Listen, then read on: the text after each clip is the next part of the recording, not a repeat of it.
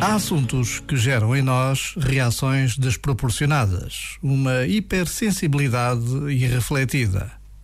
A grande arte está em distinguir entre o que há de justo e o que há de preconceito na nossa indignação.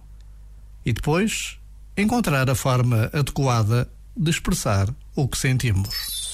Este momento está disponível em podcast no site e na app.